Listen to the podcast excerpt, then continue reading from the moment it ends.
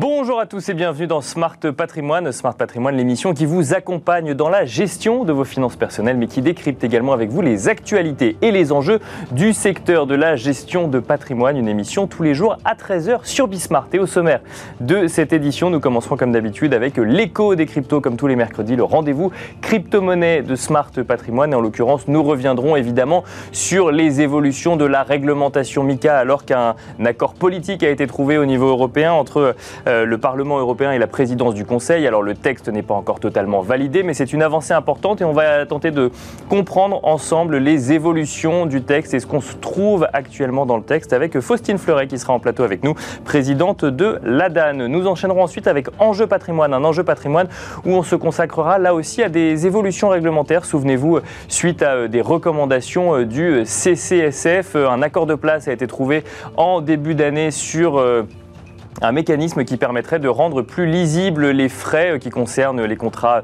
de type PER ou assurance vie et surtout qui euh, vise à permettre une meilleure comparabilité de ces frais. Cela se traduit par des obligations de publication euh, au 1er juin, depuis le 1er juin et depuis le 1er juillet sur ces frais. Justement, nous reviendrons dessus en plateau avec Géraldine Métifeux, associée gérante et conseil en gestion de patrimoine chez Alter Egal, mais aussi avec Stéphane Dequelin, directeur général de Meilleur Taux Placement. Et nous nous demanderons surtout si aujourd'hui on peut effectivement mieux comprendre ces frais et surtout mieux les comparer. Euh, on se retrouve tout de suite dans Smart Patrimoine.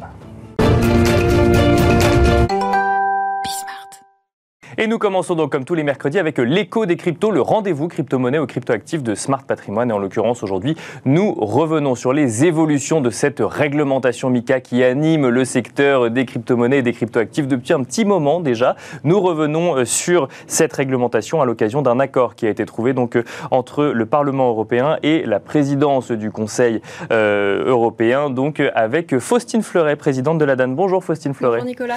Alors on va tenter de comprendre ensemble un petit peu les évolutions donc, de cette réglementation MICA. Je rappelle que euh, le texte n'est toujours pas validé définitivement, mais c'est une avancée importante cet accord. Ça montre que on se rapproche un petit peu de la mouture finale et euh, donc légitimement on a envie de comprendre ce qui reste dans ce texte, ce qui est sorti de ce texte et ce qui va peut-être influer quand même l'écosystème crypto euh, sur le sol européen dans les prochaines années.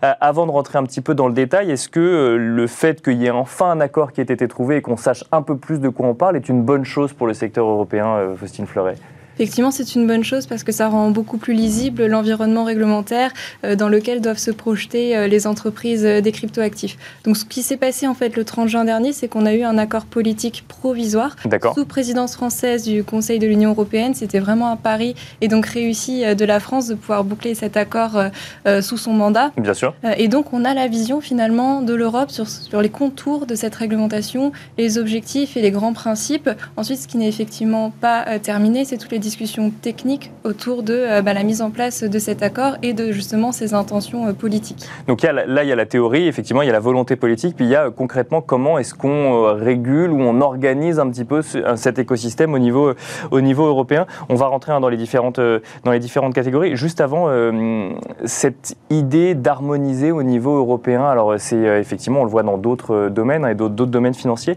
c'est complexe par nature entre les différents acteurs qu'on peut voir sur le sol européen Patreon. Alors effectivement, c'est complexe, mais d'une part parce qu'il y a très peu de régimes nationaux euh, au niveau euh, de l'Union européenne, de l'espace économique européen, et qu'en plus ils sont extrêmement différents. Euh, le régime français étant le plus abouti à ce jour, et c'est pour ça que c'est particulièrement une bonne nouvelle pour l'industrie française qui, a, qui connaît cette réglementation depuis un certain temps. Hein. Je rappelle, la réglementation des marchés de cryptoactifs en France, c'est la loi Pacte, promulguée en mai 2019. Donc l'industrie est quand même connaisseuse et concernée depuis un peu plus de trois ans. Même si ça reste récent, mais effectivement, l'industrie française a pu se mettre un petit peu au diapason d'une réglementation. Encore faudrait-il que la réglementation européenne ne soit pas trop loin de la réglementation française. Quoi. Complètement. Ça, ça va être un travail à faire de comparer euh, le contenu du régime français dont s'inspire la réglementation européenne. Donc on sait que concernant le périmètre et les règles principales, euh, on est sur des choses quand même similaires, pas forcément équivalentes, mais du coup qui ne seront pas totalement inconnues euh, à la fois des acteurs, mais aussi en fait des régulateurs et des superviseurs. C'est pour ça que c'est c'est aussi une bonne nouvelle, en tout cas une bonne chose que la France ait été un peu en avance, c'est qu'il y a déjà des liens et une connaissance du secteur par les régulateurs et un dialogue entre les acteurs et, et les autorités. Alors quand on parle de l'écosystème crypto, si on prend le cas français, mais effectivement qui, dans le contexte européen, le cas français, notamment avec l'impact de la, de la réglementation MICA sur, sur l'écosystème français, quand on parle de crypto, il y, a, il y a toujours deux sujets. Il y a le sujet émergence de l'écosystème et le sujet protection des investisseurs. Quand on regarde là actuellement euh, ce qu'on peut lire sur euh, l'évolution de cette réglementation MICA, on a l'impression que l'accent est surtout mis sur protection des investisseurs et euh, donc avec des obligations réglementaires visant les entreprises proposant des services d'investissement en crypto-monnaie. Effectivement, l'objectif principal de la réglementation MICA, Marketing Crypto Assets, c'est la protection des utilisateurs. Ensuite, c'est vrai que dans l'intention du texte, et c'est clairement écrit, euh, il y est censé trouver un équilibre avec justement le développement de l'innovation. Et ce qu'on a vu avec euh, l'issue de, cet accord, c'est qu'il y a des euh, thématiques sur lesquelles c'est relativement respecté. On a cet équilibre et d'autres sujets sur lesquels on est beaucoup plus inquiet. D'accord. Donc sur les issues favorables. on, va, on va commencer par les bonnes nouvelles et puis après on verra les mauvaises nouvelles du coup. Ouais. Exactement. Alors sur, sur les issues favorables, les principales, ça va être euh, l'exemption du périmètre de MICA euh, de la finance décentralisée et des NFT. Alors pourquoi c'est une bonne nouvelle? Pour la finance décentralisée, euh, notre message c'était que la réglementation du MICA n'est pas du tout adaptée puisqu'elle est faite pour des intermédiaires. Or, dans la finance décentralisée, il n'y a pas d'intermédiaire. Même exactement. D'accord. Donc de toute façon, ça aurait été pas du tout, ça aurait pas eu de sens et ça aurait été absolument impossible de mettre en place cette réglementation pour cet écosystème qui se serait donc en fait développé ailleurs euh, tout simplement. Et, et, ça, euh, pardon, mais juste si, si, si, le texte ne prend pas en compte la finance décentralisée aujourd'hui, c'est parce qu'il y a une prise en compte du fait de ce fonctionnement euh, sans intermédiaire ou parce qu'il il fallait bien commencer quelque part et que potentiellement demain ça pourrait arriver sur la finance décentralisée? Complètement. Alors c'est un écosystème qui ne restera pas dérégulé. Bien sûr. ce qui a été obtenu, c'est de prendre le temps en fait de considérer quel est le changement de paradigme réglementaire nécessaire pour la DeFi parce qu'on ne peut pas vraiment s'inspirer de ce qui existe aujourd'hui, euh, où il y a des opérateurs, des intermédiaires qu'on régule. Donc ce qui est d'ores et déjà prévu, c'est que la Commission européenne, 18 mois après MICA, euh, rende un rapport avec les grands principes de cette réglementation et euh, aussi de ce qu'est la finance décentralisée, parce que le but, c'est qu'il n'y ait pas de brèche en fait pour des innovations centralisées Bien sûr, pour bénéficier de ces exemptions. Alors ça, c'était euh, les issues favorables. Il y a d'autres issues favorables ou ensuite on est sur des, sujets d'inquiétude plutôt sur la réglementation Alors il y a d'autres issues favorables. Je parlais des NFT, je parlais de la transition qui se veut la plus facilitée possible entre justement les, prestataires qui seraient déjà enregistrés sous des régimes nationaux euh, et MICA. On a aussi le traitement de la question environnementale qui a énormément euh, bougé en fait au fur et à mesure des débats. Oui, parce qu'on se souvient qu'à un moment, il y a eu des débats même pour une interdiction pure et simple de tout ce qui concernait une proof of work parce qu'on considérait que c'était trop peu euh, trop consommateur d'énergie. Donc là, effectivement, là, il y a un sujet d'encadrement, mais euh, on laisse quand même l'écosystème se, développer. Tout à fait. Ce qu'il est prévu, c'est des exigences en matière d'information sur euh, l'impact d'une émission de cryptoactifs ou de services rendus sur des cryptoactifs, donc par les émetteurs ou les prestataires pour que euh, l'utilisateur ait cette information et fasse un choix euh, éclairé quant à la souscription de l'émission ou d'un service. Ensuite, ça, c'est Mika. Euh, de la même façon que sur la DeFi, il y aura des travaux approfondis et la Commission devra rendre un rapport sur l'impact environnemental des cryptoactifs et éventuellement, c'est possible, proposer des obligations supplémentaires et pourquoi pas sur des protocoles très spécifiques. Donc, on pourrait reposer la question du traitement du proof of work de façon ad hoc.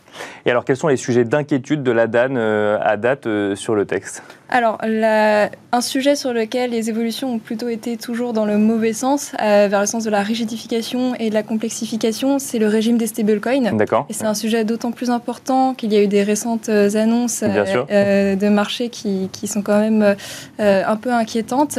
Donc, le régime des stablecoins va être très clairement très difficile à, à, respecter pour des nouveaux entrants. Or, ce sont eux qui portent en fait les, les, les projets de stablecoin euro aujourd'hui. Et quand ce n'est pas eux que l'on encourage, ce que l'on voit, c'est que ce sont des entreprises américaines qui se saisissent de l'opportunité d'émettre des stablecoins euros. Donc ça pose énormément bah, de questions. Aujourd'hui, il y a des stablecoins euh, portés par des initiatives européennes à grande échelle? Alors, il y a des stablecoins euros. On a le LUG, euh, on a Angle. Bien sûr. Sont des projets de stablecoins euros. Ensuite, les plus gros émetteurs, malheureusement, de sont américains aujourd'hui. Voilà, exactement. Ça fait un an que Tether émet son stablecoin euro. ça fait quelques jours que Circle a annoncé le lancement du sien. et respectivement, ce sont les deux plus gros émetteurs de stablecoin dollar et qui ont donc la plus grosse force de frappe également sur le marché européen. Sachant que, et vous m'arrêtez si je me trompe, mais ce, que, ce que propose Mika actuellement, c'est de limiter au maximum tous les stablecoins non euros, ou en tout cas qui ne sont pas sur des devises européennes. Mais euh, il y a de l'autre côté, et c'est là peut-être votre sujet d'inquiétude, cette idée euh, de garantir réellement les réserves en fait qu'on a sur les stablecoins et euh, d'avoir un euro pour un stablecoin proposé. C'est ça, et de le, de le prouver réellement. Totalement. Et en fait, il y a une défiance sur le fait que d'autres modèles de stablecoin outre celui où on back avec une réserve 1 pour 1, existe. Et c'est pour ça que notre autre inquiétude, c'est qu'on a une exemption de la finance décentralisée de MICA. On est assez peu sûr que des stablecoins décentralisés puissent en bénéficier parce qu'il y a vraiment un doute sur l'existence de tels stablecoins. Or, c'est le cas. Et il faut absolument que ces stablecoins décentralisés euros soient au contraire encouragés euh, et bénéficient d'un cadre adapté qui ne sera pas celui de MICA.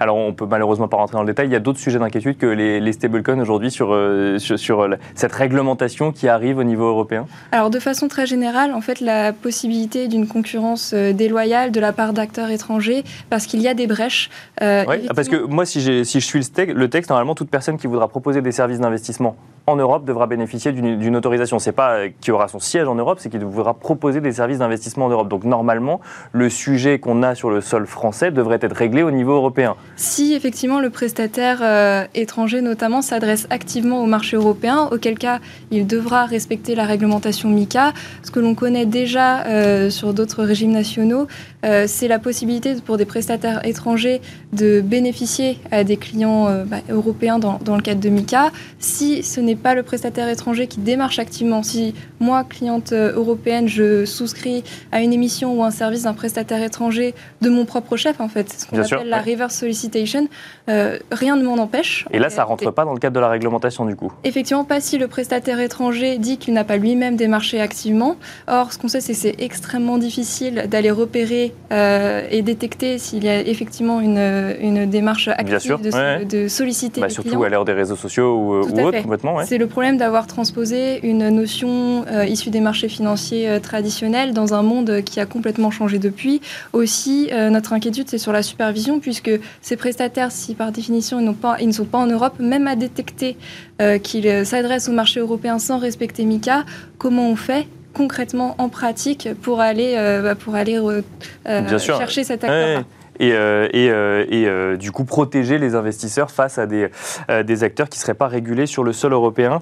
un mot encore pour, pour finir, Faustine. Donc tous ces sujets, on pourra les retrouver lors d'un événement hein, que la DAN organise le 18 juillet prochain. D'ailleurs, Bismart est partenaire. On peut peut-être en dire un tout petit mot Tout à fait. lundi prochain, à la Maison de la Mutualité, nous organisons la deuxième édition de notre Crypto et Finance Forum, notre événement annuel. Donc le but, ça va être de traiter en profondeur tous ces sujets, donc de la réglementation notamment, mais la géopolitique, euh, aller dans, euh, dans la profondeur des sujets DeFi, NFT, finance à impact euh, également, et de pouvoir amener toutes ces questions et répondre à toutes ces questions pour un public très large. Donc n'hésitez surtout pas à venir. Et merci à Bismart d'être partenaire. Voilà, donc ce sera un peu plus long pour rentrer du coup dans le détail des sujets. merci beaucoup Faustine Fleuret d'avoir été sur le plateau de Smart Patrimoine pour nous revenir un petit peu sur cette réglementation Mika. Et je rappelle que vous êtes présidente de la DAN. Quant à nous, on se retrouve retrouve tout de suite dans Enjeu patrimoine.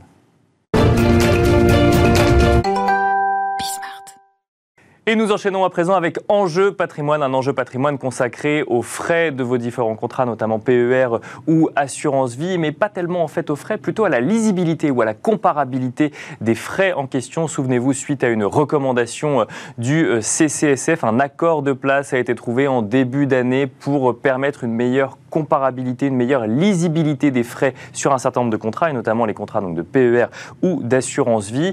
Euh, deux obligations sont entrées en vigueur, euh, le 1er juin puis le 1er juillet, nous allons revenir dessus. Le 1er juin, l'obligation d'afficher un tableau euh, de frais standardisé pour pouvoir permettre une comparabilité. Et le 1er juillet, les informations précontractuelles donc concernant des contrats d'assurance vie ou de PER ont été enrichi.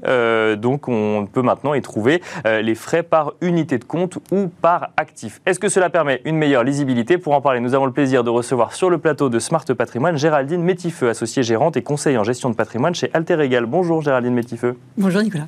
Bienvenue sur le plateau de Smart Patrimoine. Nous avons le plaisir également de recevoir Stéphane Dequelin. Bonjour Stéphane Dequelin. Nicolas. Vous êtes directeur général de Meilleur Taux Placement. Alors, bon, ça fait pas longtemps, hein, ça fait 1er juin, 1er juillet que donc du coup ces, euh, euh, ces, dispositifs ont été mis en place. Euh, il y a quand même, Stéphane Dequelin, une, une discussion sur le sujet depuis un bout de temps avec un questionnement d'un certain nombre d'acteurs et d'investisseurs, ou en tout cas d'épargnants, sur la compréhension finalement des frais qui étaient pratiqués. Est-ce que qui a été mis en place actuellement est une bonne chose et permet une meilleure lisibilité des frais. Parce que sur le papier, on se dit, bon, bah, on va avoir un tableau qui va permettre de comparer tous les contrats et euh, on va enfin comprendre euh, ce qu'on paye en tant que frais, ce qu'on ne paye pas et euh, ce à quoi on s'engage dans les différents contrats. Oui, tout à fait. Alors, il faut peut-être revenir à la genèse, hein. c'est-à-dire qu'on on a eu la loi Pacte qui a été portée par Bruno Le Maire, on a eu ensuite dans la foulée le plan d'épargne retraite qui a été un, vrai succès, hein, puisqu'il y a plus de 4 millions de Français qui ont souscrit à un PER.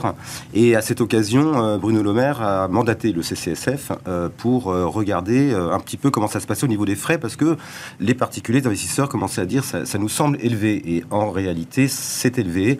Les, banquiers, les assureurs sont un petit peu servis. Donc le CCSF a, fait une étude, a rendu une étude, a montré que ces frais étaient élevés. Et donc on a demandé aux acteurs de l'assurance de se mettre d'accord et de produire un document synthétique qui soit le même pour tout le monde pour donner de la lisibilité euh, aux investisseurs particuliers.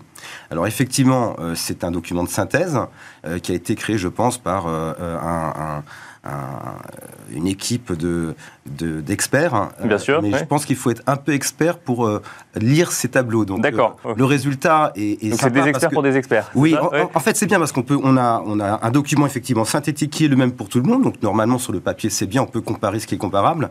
Mais en réalité ce tableau il est quand même assez complexe et je pense qu'un investisseur privé aura du mal à se retrouver.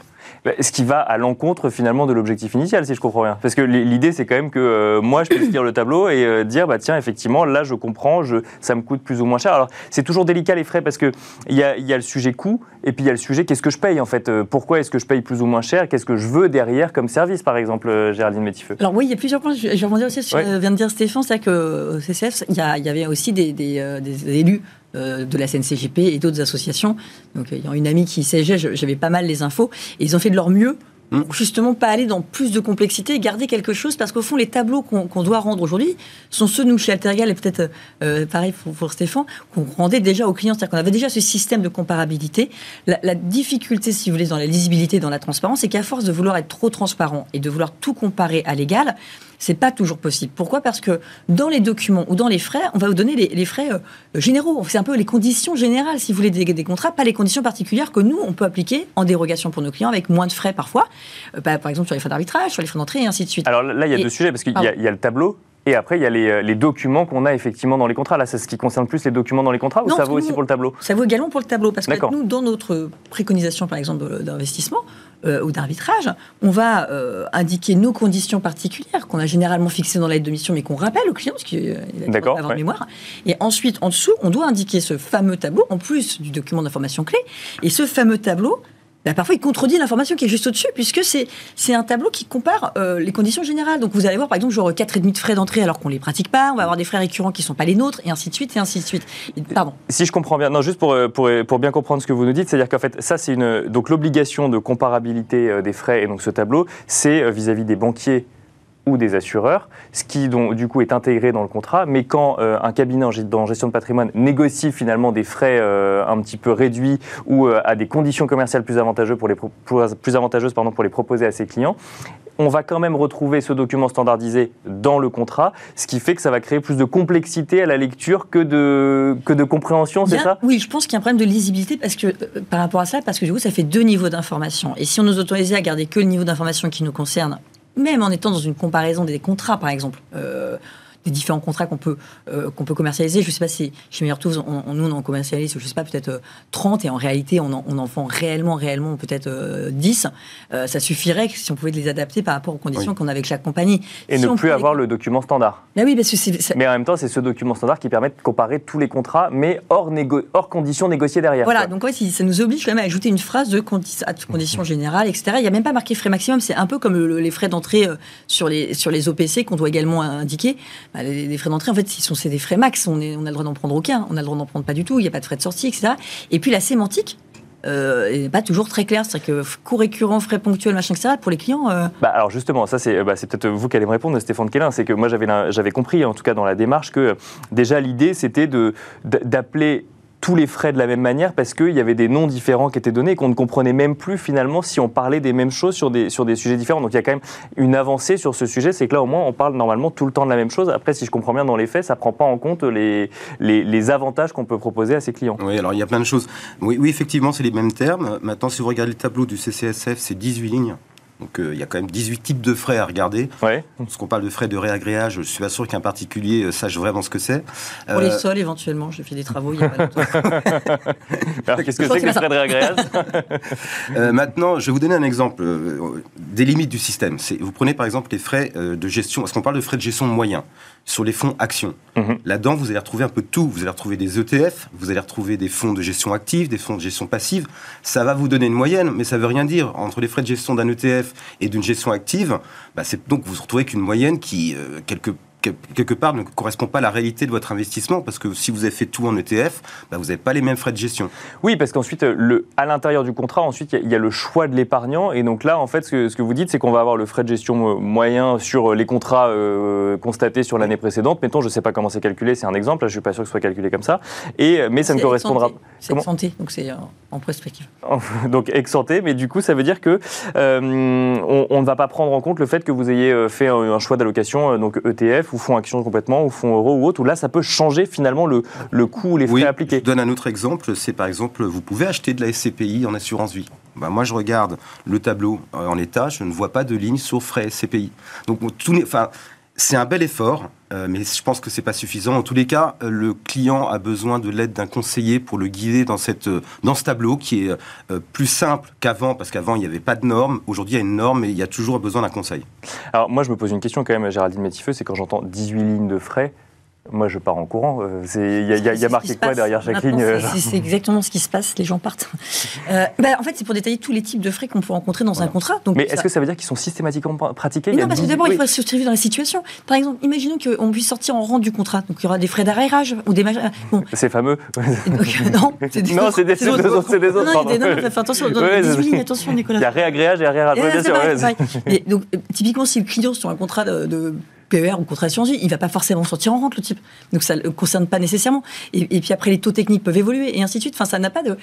franchement, c'est je pense que oui, pourquoi, pas saluer l'effort sur la transparence, j'ai pas de difficulté avec ça. Mais encore une fois, l'exemple de, Stéphane était très bon sur les ETF euh, et, ou des fonds, parce qu'en plus d'un fonds à un autre, si on prend une gamme JP Morgan ou une gamme Carmignac, on n'a pas le même niveau de fonds, euh, niveau de frais sur ces fonds-là. Nous, en fait, ensuite, on s'oblige, dans le cadre du courtage, à agir comme dans le cadre de MIF2, c'est-à-dire dans les comptes titres, et en fait, on redonne en dessous tous les frais des instruments financiers et des unités de compte.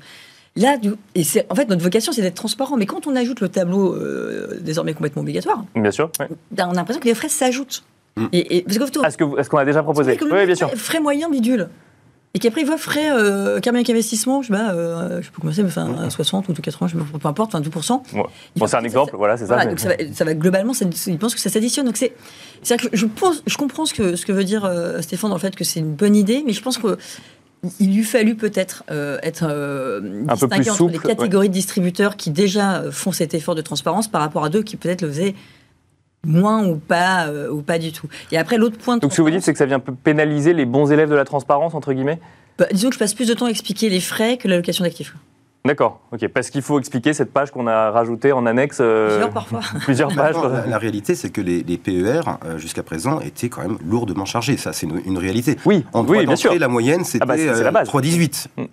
3,18 pour un, un, investissement qui est fait par exemple en, partie importante sur un fonds en euros.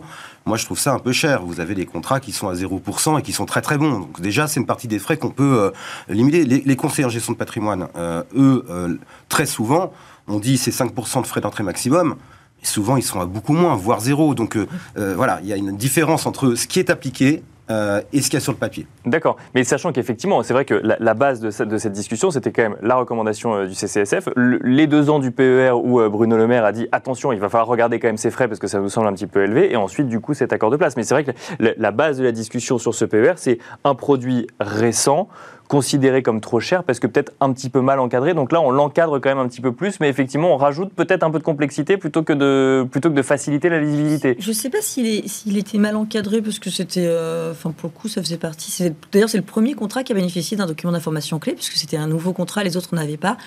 Euh, après, c'est un produit qui a été, euh, qui a été assez un succès populaire. Tu, 4, mm. millions 4 millions, voilà. Mm. Alors, nous, on n'a pas une clientèle qui est très PER, mais, mais 4 millions, c'est beaucoup. Et c'est peut-être aussi des, épargnants avec des, des, moyens plus, plus modestes que ceux qui vont prendre un contrat d'assurance vie luxembourgeois en mettant un million dessus. Donc, euh, c'est normal qu'on fasse plus attention à leur façon d'allouer les fonds, euh, surtout si après ils avaient acheté de la crypto-monnaie, tout ça. Bon, c'est bien qu'on puisse récupérer une partie de l'argent. Mais moi, ce qui m'inquiète plus dans cet, cet, effort de transparence, et, et, je parle en tant qu'ancienne vice-présidente de la Chambre aussi, euh, j'ai quand même le sentiment que cet effort de transparence, il est quand même toujours demandé à l'intermédiaire le plus proche du client plutôt que au producteur. Et, typiquement, mon client, il sait précisément combien je gagne désormais, ce qui en soi ne me dérange pas. Mais, mais là, pas forcément l'assureur, c'est-à-dire que on ne sait pas forcément pourquoi il gagne et, comment, etc.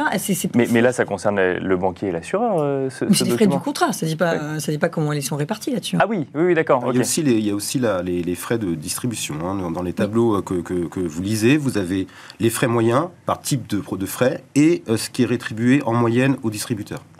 Alors, il nous reste. C'est vachement plus visible que la partie qui reste. Si on mettait partie acquise euh, à l'assurance, c'est pas la même. Hein. On est d'accord. Donc euh, voilà, il faudrait un peu plus de transparence et ça ferait remonter un petit peu plus haut dans la transparence. je, pense qu'il faut la répartir de façon équilibrée. Euh, il nous reste un tout petit peu de temps. Alors vous avez euh, mentionné plusieurs types de frais sur ces 18 lignes. Si Stéphane de Quélin et ensuite Géraldine Métifeux, vous deviez choisir les frais à regarder en priorité quand on est investisseur particulier pour le coup. On a bien compris qu'il fallait se faire accompagner par un, professionnel, mais si on veut vérifier par soi-même, quels sont les frais qu'il faut regarder en priorité pour valider ou non un contrat Alors en priorité, c'est les droits d'entrée. Euh, vous avez des frais maximum, des frais euh, minimum qui en général sont zéro. Euh, bah, c'est vraiment là ce que l'assureur prend ou le distributeur prend à l'entrée. Vous mettez 100, on vous garde 5.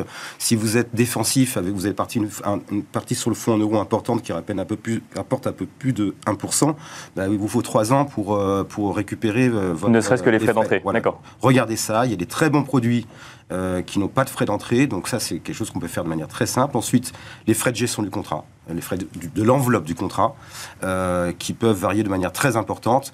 Euh, là, c'est les frais qui sont pris tous les ans, donc on peut regarder ça de près. Puis pour, enfin, dernier, rapidement. si, euh, si vous êtes actif en gestion, les frais d'arbitrage. Oui, mais Géraldine oui, tous mes frais, quoi. Donc, euh. ça. Bon, bah, vous êtes d'accord. vous êtes d'accord. Non, les frais d'entrée, non, parce que nous, on les, on les mentionne, effectivement, en général, on n'en prélève pas. Mais pour moi, les frais de gestion sont assez importants parce que, euh, bah, effectivement, c'est ceux qui vont venir amputer la, la, performance, le cas échéant, des clients. Donc, les frais de gestion du contrat, hein, attention. D'accord, bien sûr. La gestion des, des, des, supports pour l'instant. Et sur les frais d'arbitrage, je rejoins, je rejoins Stéphane. Et je pense que euh, c'est important de négocier avec son intermédiaire, avec son distributeur, avec son CGP ou avec son commercial, des frais d'arbitrage les, les, plus restreints possibles pour attractifs dans des marchés qui sont parfois compliqués. Et si vous découvrez des frais euh, dans les pages annexes, appelez votre courtier euh, ou du coup votre, ou votre intermédiaire, c'est ce qu'il faut comprendre du coup. C'est peut-être tout à fait euh, normal. Merci beaucoup Géraldine Métifeux, associée gérante et conseil en gestion de patrimoine chez Alter Egal. Merci également Stéphane Kélin, directeur général de Meilleur Taux Placement. Merci à vous et on se retrouve lundi à 13h sur Bismart pour un nouveau numéro de Smart Patrimoine.